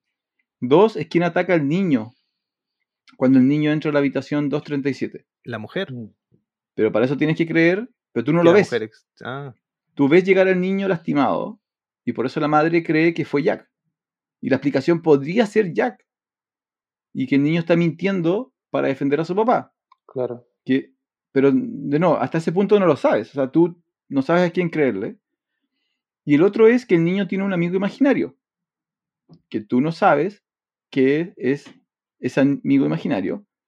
Y que si tú le crees que el niño imaginario es real, el amigo imaginario le advierte al niño que no vayan al hotel y que se cuide de su papá y de la habitación 237. y de la habitación 237. Entonces, cuando el niño se sienta con, con Jack en la cama, al niño ya, ya le alertaron que algo malo le está pasando a su papá, pero él no tiene, no puede hacer nada. De hecho, el niño, bueno, al final se transforma en el superhéroe, pero durante toda la película él simplemente observa nomás. Y por eso en el libro la mamá es más activa, porque la mamá activamente represe- representa lo que protege al niño de su papá. Y aquí es como eh, bastante desesperante en algunos casos. Lo único que te deja tranquilo es que es una película del 80, así que no van a mostrar a Jack azotando a su hijo en contra de una pared, pero, eh, pero igual te pone muy nervioso porque tú realmente no sabes lo que va a pasar. Eh, y al final de la película, ya la película se sumerge en, la- en la- en el tema espiritual, eh, porque la mamá igual empieza a ver cosas. Yo, yo me había olvidado de eso, yo me había olvidado que ella al final igual descubre que hay algo eh, demoníaco en el hotel. Sí, porque eh, al principio el único que ve es el niñito, po. el niñito de cosas. Y es un niño, po. entonces tú Sí. dices, bueno, los niños ven cosas. po. Claro, entonces después cuando... Es que a mí me parece que está bien armado todo porque cuando él ve al, al personaje que es el cocinero y él le dice, le está diciendo, acá tenemos, no sé, 17 latas de, de choclo enlatado, no sé, tal cosa, y lo mira y mentalmente le dice, ¿quieres helado? Y es súper terrorífico parte. Y le dice, tú tienes algo que se llama el resplandor, yo lo tenía, mi abuela también. Y ahí le explica, ahí le explica por qué ve las cosas que ve, porque él es eh, sensible a la fuerza. y entonces hasta ese momento él solamente ve esos ascensores que se abren y sale Mm. sangre de adentro. Y, y claro, la casa se abre cuando se abre esa habitación, la 237. Ahí recién Jack ve algo. Porque hasta... Ah, no, pero él ya habló con el de... Pero no, tú no, no habla no, todavía. Sí, No habla sí, todavía con el del bar. sí, la primera vez. Pero No, tú no sabes Ah, si, si, si realmente está pasando o si es como Claro. Jack teniendo como una crisis nerviosa. porque me parece que es así, es... Él abre la puerta, nadie, nadie sabe quién abre la puerta, no la abre el niño. Te dan a entender que pudo haber sido el niño. Puede haber sido él. Él entra, primero entra el niño, viene marcado. Después él va a ver qué pasó, ve a la mujer. Después se va a tomar, porque él, eh, siente que su mujer lo acusa de que él fue. Y ahí Y se él- sumerge completamente Claro. en el tema. Alice Lloyd y empieza a tomar y hablan, hay hartas cosas que hablan en inglés porque en la traducción no sale que él dice a white man burden, como la carga del hombre blanco. Hablan de cosas así, hablan de después le dice el otro que fue el anterior cuidador cuando ya están en el, en Sí, el salón, Gracie. donde ya hay- sí. Le dice eh, hay un nigger, le dice. Dice, tu hijo se está comunicando con un negro. Sí. Hay, hay todo un tema con, con el racismo y bueno, de la época yo creo también. Eh, pero claro, la casa ahí ya está pleno porque ahí ya ves todos los personajes que están en el Salón Dorado, hay mucha gente. Después aparece esa toma de una persona vestida de oso. Esa, esa toma no la Ah, entendí. sí. Yo tampoco. Yo una vez leí, o sea, vi un video donde decían que representaba la inocencia del niño y digo, qué retorcido. O sea, es que en ese momento no era necesario tampoco. No, era, no, no sien- no es nada, es como, no, no sé por qué la hicieron. De hecho, para mí. Ah, pero esa la ve, la ve ¿La ve niño la o mujer? mamá. No, la mamá. La mamá empieza a ver cosas y ve eso. Yo hubiera puesto al- a la mujer de latina. Mm. Así como, como que la- para mí el, el- el- el de latina no, no le- sacan suficiente, suficiente provecho. Ahora, hablando de eso de cosas que no entendemos. Julio, el final. ¿Qué entiendes del final? De la foto final. Pucha, no sé. ¿Sabes qué? Sí, ¿sabes qué? Mira, si- siempre he tenido como esa a ver, crisis existencialista de tratar de descifrar qué significaba la foto final con él ahí, en medio. No sé. A ver, para, para la gente que no, No, sabe, no sé. la, la toma final es eh, una cámara que se acerca a una foto que hay en una pared, fotos que son antiguas, porque el hotel es muy antiguo, y es la celebración del 4 de julio de 1920-21, creo, 21, sí. y aparece Jack, o alguien que es exactamente igual a Jack, celebrando esa fiesta, lo cual es imposible en el tiempo-espacio normal, y ahí termina la película. Pero se Entonces, supone siempre hay que... una discusión de qué interpreta, qué, qué- qué se interpreta. O sea, si me pre- así como fríamente, yo creo que es como una, no sé, una representación de la reencarnación del- de la persona que estaba en esa foto. Porque supuestamente el momento de la foto fue cuando ocurrió un asesinato. ¿O estoy mal? Mm, no sé, no. No dicen la fecha del asesinato, 70 parece. parece. 70. Fue 10 años antes. 70. En el 70 fue el asesinato del cuidador anterior. Sí, pero, o sea, Pero- sí, pero- tu idea es como que es cíclico. Sí, yo creo que es cíclico. Mm. Como que esto pasó antes y va a volver Claro, a pasar. y- se, se está repitiendo, qui- quizás no con las mismas circunstancias, no las mismas personas, pero sí eh, eh, como un tipo loco intentando matar gente Mm. o con, no sé. Mm. Jonathan, Sí.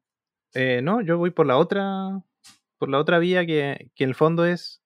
eh, aparece la persona que fue el anterior cuidador, que murió 10 años antes, que mató a sus gemelas y después se suicidó él, y él aparece como parte del staff de, Mm. de ese salón dorado. Entonces, primero que al- en la película siempre te establecen que en las paredes hay fotos, y siempre hay fotos, y siempre hay fotos y fotos. Entonces al final cuando llegas y ves ese salón completo y él está ahí, yo asumo de que, como él murió también, que la casa tomó, eh, recolecta el alma de él y Mm. es parte de ese salón dorado. Porque como te establecen al principio que el otro tipo murió y ahora está ahí, bueno, Jack igual murió, debería estar con, entre ellos. po.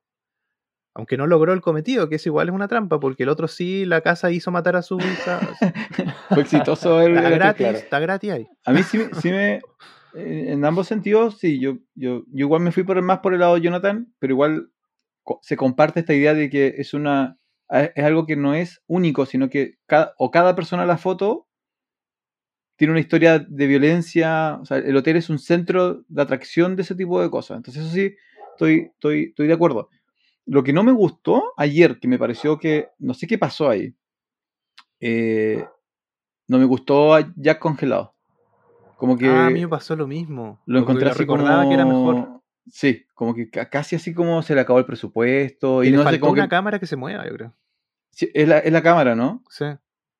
Para mí fue Algo- absurdo Lo que pasa es que- esa escena. No me gustó. Es que además dura como tres segundos y es como, ya Sí. esto pasó, gracias, avancemos. no, no, no le encuentro sentido. Es que yo entiendo la, por qué lo hicieron, porque cuando te van mostrando la transformación de él, él te lo colocan cuando empieza a escribir, por ejemplo. Te colocan un primerísimo primer plano, que es exactamente el mismo plano del final, Mm. y te lo muestran a él con una cara de Jack Nicholson normal. Que no es una cara de una persona amable, pero es una cara de él. Después pasa la película y te lo vuelven a mostrar a él, y ya tiene Jack Nicholson diabólico Sí. con las cejas arqueadas, así como bien, como Sí. en punta. Ya, pasa la película y termina y él queda congelado y en el mismo plano. Pero me faltó ese traveling hacia adelante, algo que te, no sé, como que te aleje o te acerque la cámara, porque cuando queda quieto y está congelado parece una foto y a efectos de hoy es una toma mala. Sí, ah, ya, qué bueno que compa- porque dije, no, Jonathan va a defender a. No, no, sí, igual me pareció excesivamente larga la toma y mal hecha, pero capaz que para ese momento. No, yo no dije mal hecha, yo no dije mal hecha. Kubrick, yo, a los fans de Kubrick, dirigir sus correos a jonathanbarria arroba eh, yahoo.com. Eh, ahora, eh, de nuevo, volviendo, volviendo un poco a Jack, yo creo que Jack, o sea, la película hoy día para mí aguanta por Jack. O sea, si tú me, si tú me sacas a Jack y me colocas a otro actor, eh, la película pierde mucho. Mm, sí. Eh, fuera de eso, yo creo que la dirección es como lo, lo fundamental, los planos, lo- la forma en que se ve el hotel. O sea, si, si a mí me hicieran ir a ese hotel hoy día, eh, me daría como nervios. De hecho, ahora que ustedes hablan de, hotel, De Hotel Las en- Torres. del Hotel Las Torres, yo, yo estudié en un liceo salesiano acá en, en Punta Arena, en un, un edificio de cuatro pisos. e igual hay cosas, ahora recuerdo, hay salones en ese colegio donde tú no. Y es súper interesante porque yo lo conversaba ayer con mi compañera de sillón, que es, teóricamente, ellos están solos. Entonces, deberían sentirse seguros. Y el hotel es amplio, por lo tanto hay pocos recovecos para que aparezca, no sé, un alien. Así como entonces, pero en vez de eso logran que este espacio seguro se sienta súper amenazante. Yo creo que eso, eso se mantiene súper bien hasta el día de hoy y eso es una lección, yo creo que, que nuevos directores o lo, lo- pueden, lo pueden un poco tomar, ¿no? Cómo transformar algo que instintivamente te hace sentir seguro eh, en algo que te, que te puede, que te puede asustar, ¿no? Que, me imagino, por ejemplo, tran- eh, tener como no es normal tener miedo en un estadio de fútbol, ¿no? Si estás solo, si estás en una cancha, me siento seguro, pero The Shining te dice, no, ten cuidado con, con, con esto. Eso me, me me parece genial. Pero Jack, Jack, o sea, sacas a Jack y ahí, por ejemplo, la actuación que dice Jonathan en el bar cuando conversa con el, con el camarero es genial. po. O sea, las caras de Jack son muy de Jack.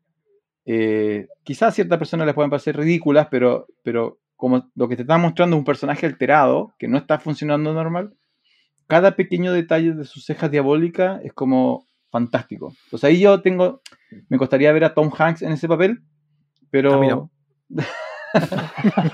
Es que ¿sabes por qué? Porque yo- ¿sabes por qué lo comparaba? Y aquí, bueno, lo- los dejo hablar un poco. Por favor. Para mí la, la transición, la transición perfecta de personaje es, es eh, Joaquín Phoenix en The Joker, Mm. donde al Mm, comienzo sí. sabes, que, sabes que no es normal, pero empatizas con él, te da pena, te cae bien, quieres que las cosas le, salga, le salgan bien, pero tú sabes que hay algo raro en él, pero te cae bien. Y después se va transformando en esta cosa donde sabes que no tienes que apoyarlo, se volvió loco, pero ya te ganó, po. O sea, ya, ya de alguna manera quieres que no, no le pase lo peor que le pueda pasar, porque durante ses- 30 minutos, 35 minutos, te convencieron de que, de que Joaquín Phoenix es, es una persona que tú tienes que apoyar. Y aquí no se nota eso. Eh, pucha, yo como punto, como punto aparte quería como rescatar de la película que aquí se, se ven las escenas o, o fo- fotografía como más importantes del, del cine o de la década de, de- de- de los 80 que tiene que ver con la iconografía, que es como lo que nosotros reconocemos eh, solamente con ver una foto, con ver una silueta. No sé, está la escena del, de- de- de- del niño en el triciclo, la escena de las gemelas, eh, el momento en el que irrumpe el, el- como un baño de sangre, la escena del hacha, la última parte donde sale eh, Jack Nicholson congelado, etcétera, que ahí hay que hacer gran mención a la, a la dirección de, de arte, Leslie Tompkins. Yo no sé si ella habrá hecho eh, dirección en otras películas, pero me parece como importante rescatar eso, que tiene que ver obviamente de la mano con, con Stanley Kubrick como director.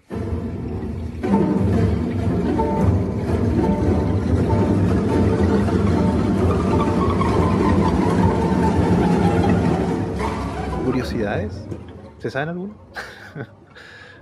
la, la, ¿Cómo se llama? El hotel, la fachada del hotel es un hotel que existe realmente. Se hizo, lo- se, reconstruyó para hacer las otras tomas, pero el, el hotel existe. Y, ¿Y por qué la habitación es 237 y no 217? Porque en la novela la habitación es 217, ¿cierto? Resulta Sí. que el hotel pidió específicamente que no usaran la habitación porque ellos tenían efectivamente una habitación 217 y pensaban que la gente no iba a querer arrendarla, tomar esa habitación por la carga de la película. Así que en la película colocaron el 237, que en ese hotel ya no, no existe esa habitación. Sin embargo, la habitación más pedida de ese hotel es la 217. Nada de más. sí. Ahora, la novela está basada en otro hotel. Y, y ese hotel también existe. Ah, sí. Y ese hotel es el que usó la serie de 1997. Ah, qué buena. Sí. No, toda- todas las novelas de King están basadas en lugares reales. Y son referencias reales. Tú puedes ir a visitar cada uno de los pueblos, calles, ciudades donde suceden las- las novelas de King. Creo que hay contadas excepciones. Pero, Pero en general, siempre es como el mismo estado, una cosa así. Sí, siempre es Maine, Maine siempre. Exacto, porque él creció ahí y porque Maine es parte de las primeras colonias. Entonces tiene toda esta historia de cementerio indio, persecución de las brujas. Es como tiene toda esa carga. Mm. Oye, mira, ¿sabes Julio. que Estoy leyendo algo acá, ya que estábamos hablando de curiosidades. Eso es trampa. ¿eh? La- no, la, la leí por, lo, la voy a leer ahora porque de verdad que me llamó la atención y, y no entiendo por qué va a suceder esto, por qué sucedió esto. Dice, la icónica escena en la, del- en la, en la que un baño de sangre sale por las puertas del ascensor tardó cerca de un año en planificarse y producirse, pero solo tres días en ser roda- rodada. Porque, al parecer, es de verdad de la escena. Yo pensé que era una miniatura. y de verdad inundaron el pasillo. Sí, en, en el documental de que hace eh, la, la hija de Kubrick aparece cuando ellos están trapeando el pasillo para Sí, sacar toda la sangre. Es que destrozaron Pero, el. Claro, se echaron cuenta- a- eche- Dale. ¿Cuántas veces tienen que haber hecho esa toma? ¿O fue una sola vez? Una. Yo, es una de esas cosas donde. Porque yo digo, ¿cómo te, te demoras un año en planificar y producir algo? Por la cantidad de agua que tenían que colocar y cómo iba a salir por las puertas. No, es sangre. Jonathan, es sangre. No, no es sangre. Es sangre. Está, ese era, es parte del problema. No, no te creo. mito, es mito. ¿verdad? Es mito, mito. ¿verdad? mito, ¿verdad? Es mito, es mito, Ahora, es mito, es mito. Em, Soy Francisco, es mito, es mito, es, es- mito. es- yo, yo ayer cuando la veía pensé que era una miniatura, porque ¿por qué harías eso? O sea, hay otra forma, la magia del cine, ¿no? Pero de verdad in- inundaron eso y de ¿Pero hecho cuántos galones de eh, sangre? echaron a perder, echaron a perder cosas. Sí, la, la- la Cosas conexión la eléctrica, ¿no? Destrozaron eso. Hay una anécdota muy buena, eso, paréntesis. ¿Han visto el bueno, malo y el feo? Sí. No completo todavía, sí. Hay una escena donde hacen volar un puente. Ese puente lo, lo hacen volar de verdad. Ajá. Y la, primera, y la primera vez se equivocaron y no grabaron. Así que tuvieron que volver a construir Ah. todo el puente y volver a hacerlo explotar. de nuevo. Así se hacían las películas antes. Pero así se hacen las obras cívicas en Chile, po, la- las obras civiles. Así la primera vez nunca funciona y hay que... No, acá hicieron explotar un puente y no explotó. puente- puente Hicieron un puente, un puente, un puente así como que mecánico y lo instalaron mal. Ahora, desde no Argentina no, van a venir a dar lecciones. Un argentino no nos va a venir a dar lecciones de obras públicas y por favor, por favor. Ay, qué bueno. Yo igual soy chileno, Francisco, igual me. No nota mi acento. Sí. Eh, no, otra, ¿qué otra anécdota hay? No, bueno, el, mito, el mito de la, el- del, del suéter. Del suéter de. No, no voy a entrar. Sabes que una, excep- una de las grandes excepciones de, de este año, eh, yo cuando, cuando era más joven, en un gran canal que creo que es argentino, Jonathan, Elisat, Isat, sí. siempre daban cosas alternativas, documentales. Y había un documental, en mi mente había un gran documental sobre The Shining que se llama La Habitación 237. Y, y este año lo descargué Y compañera sillón igual se acordaba de eso y nos sentamos a verlo juntos. Y dije, pero es- este documental debe ser muy bueno porque mi memoria, la nostalgia, es un horrible documental. Porque en el, porque en el fondo lo que es, es agarran a una persona y le dice ya, háblame, hábleme de tu experiencia con The Shining y dejan a la persona sin ningún tipo de control hablar de su conspiración favorita de Shining. Entonces, te hablo de cinco o seis personas que cada una tiene su conspiración particular sobre The Shining, sobre, no, esta película es sobre el- la muerte de los indígenas y por eso hay una lata con la foto de un indio y es porque en una escena, en un cuadro, hay esto. Y una de las más famosas es que eh, Kubrick filmó el alunizaje eh, del 69 y la pista de Kubrick es colocar ese suéter al, al niño, ¿no? Hay una escena donde el niño tiene un suéter y en el suéter aparece el, El el Apolo. Mm. Y eso era el mensaje oculto de Kubrick, de que todo es falso y él filmó el alunizaje. No, terrible, terrible. Eh, Sí, bueno, tenemos que decir que él ya había hecho 2001, po, ¿no? Sí, po, él ya había hecho Es que esa, esa se película. supone que por eso lo Sí, eligieron. Y eh, bueno, el mito, lo hablamos, no me acuerdo en qué episodio, pero el mito dice que el hombre nunca llegó a la luna, eh, sino que fue una obra de Hollywood. Y que incluso hay gente que analiza las fotos y dice, en esta foto la piedra está aquí y en esta otra foto la piedra está en otro lado. Y si te pones a ver, está marcada con una L y las L son las cosas que uno hace cuando hace un set para que la piedra quede exactamente. Hay miles de análisis y hay otros que se van por el tema de que no, no es verdad porque en esa época habían pocos lentes para grabar esto y esos lentes solamente estaban en estos lugares y si tú revisas el manifiesto, La ola. sí, eh, la verdad es que, pucha, no sé, no sé, porque ¿cómo haces para que se quede callado un señor y no diga que él grabó No, lo que, Le dio que- la luna? Y lo que me pasa a mí es que el. el- a ver, porque la, la conspiración de, de la luna es aparte. si Yo entiendo que haya gente que desconfíe de eso, porque para, para mucha gente suena como magia, ¿no? Así como, mira, esa que llegamos a la luna, esa cosa. Pero ¿por qué meter a The Shining y por qué meter a Kubrick en el baile? Sí. Porque además la película no lo necesita. O sea, to- todo esto es sobre, sobre, sobre análisis de que este cuadro significa tal cosa es innecesaria. O sea, la, la película no lo necesita. Y creo que tiene que ver con, con la fama que tenía Kubrick de que todo en sus películas tiene algún significado. Yo creo que va a ir como que sobrecarga un poco la película de, de esos detalles. Eh, y claro, alguien que la vaya a ver hoy día no, no, no, no va a ver nada de eso, po, porque muchas de esas cosas son, son como inventos de, de nosotros. Sí. Sí, yo creo que eso nomás es la película, ¿no? Es como McCartney, McCartney está muerto. Un... ¿Saben eso, no? El, el original. El original, el, original, el claro. original está muerto y este es un clon. Y, las, y las tapas de los discos nos dan mensajes. Pero si eso está demostrado, Francisco. Como muy... Es como la gente Como- que cree que King de, sorpresa lo inventaron los argentinos. Ese tipo de cosas absurdas. No, los Jack con sorpresa sí. Ya, bueno, creo que eso nomás es eh, The Shining o El Resplandor de 1980.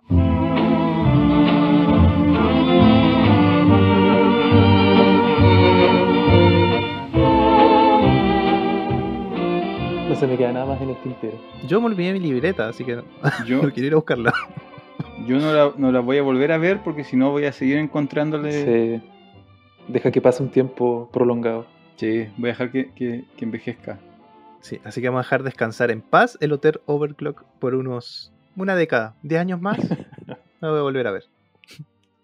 Oye, ¿sabes de qué no hablamos? Eh, que tampoco sé si esto va a salir, pero de la película Doc- Doctor A Sueño. mí me gustó, a mí me gustó. Ah, Doctor Sleep. Corte. sí. ¿La vieron? ¿La Yo no viste, don Julio? No, yo no la he visto todavía. Yo tampoco, así que vamos a hacer otro episodio. Gracias, don Francisco.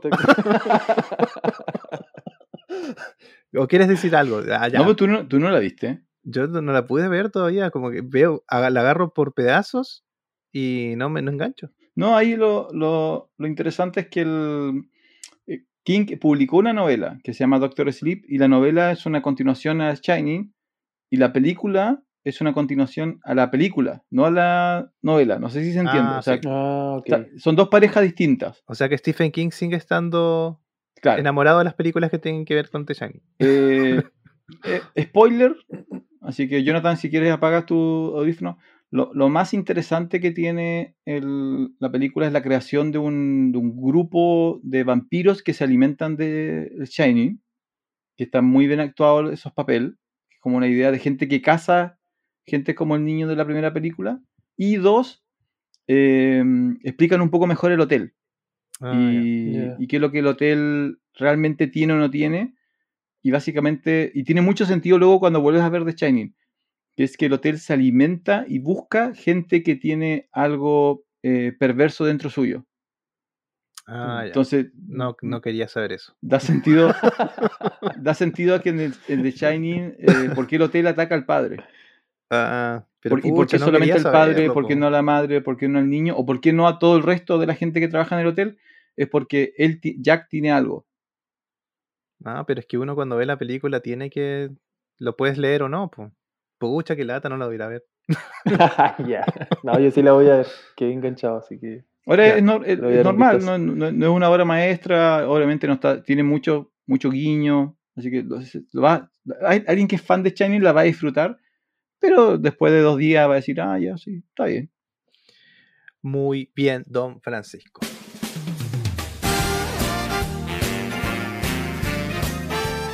Bueno, ya llegamos al final del episodio del día de hoy, que yo pensé que íbamos a demorar solamente 45 minutos en grabarlo y llevamos como 3 horas. Y una hora y media de grabación. Y 37 tomas, nos cayó la maldición de Kubrick en este episodio. em, así que eso. ¿Cómo la pasó don Francisco?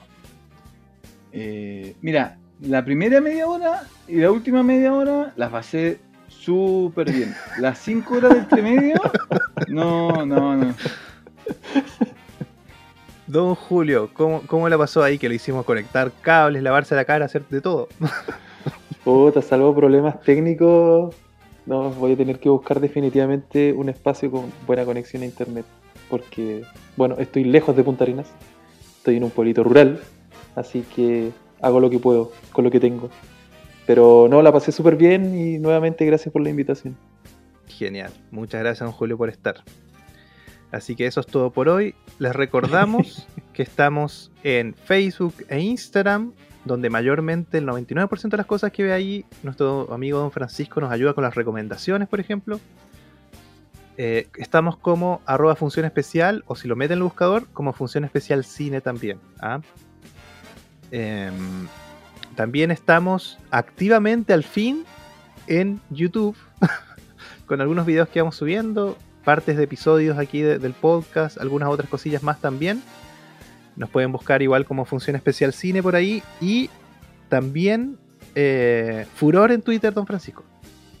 Sí, en Instagram y en Facebook la mayoría de la gente nos quiere. eh, Twitter no nos quiere, pero bueno, vamos, vamos a trabajar en eso.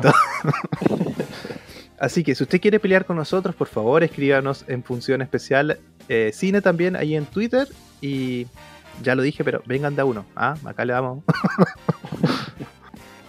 y también nos puede escribir un eh, mensaje telepático a funcionespecial.podcast.gmail.com Y nada más. Soy Jonathan Barriargel Yo soy Julio Cárdenas. Soy Francisco Torres. Y este fue el episodio número 20 de Función Especial donde hablamos de The Shining o El Resplandor de 1980. Adiós.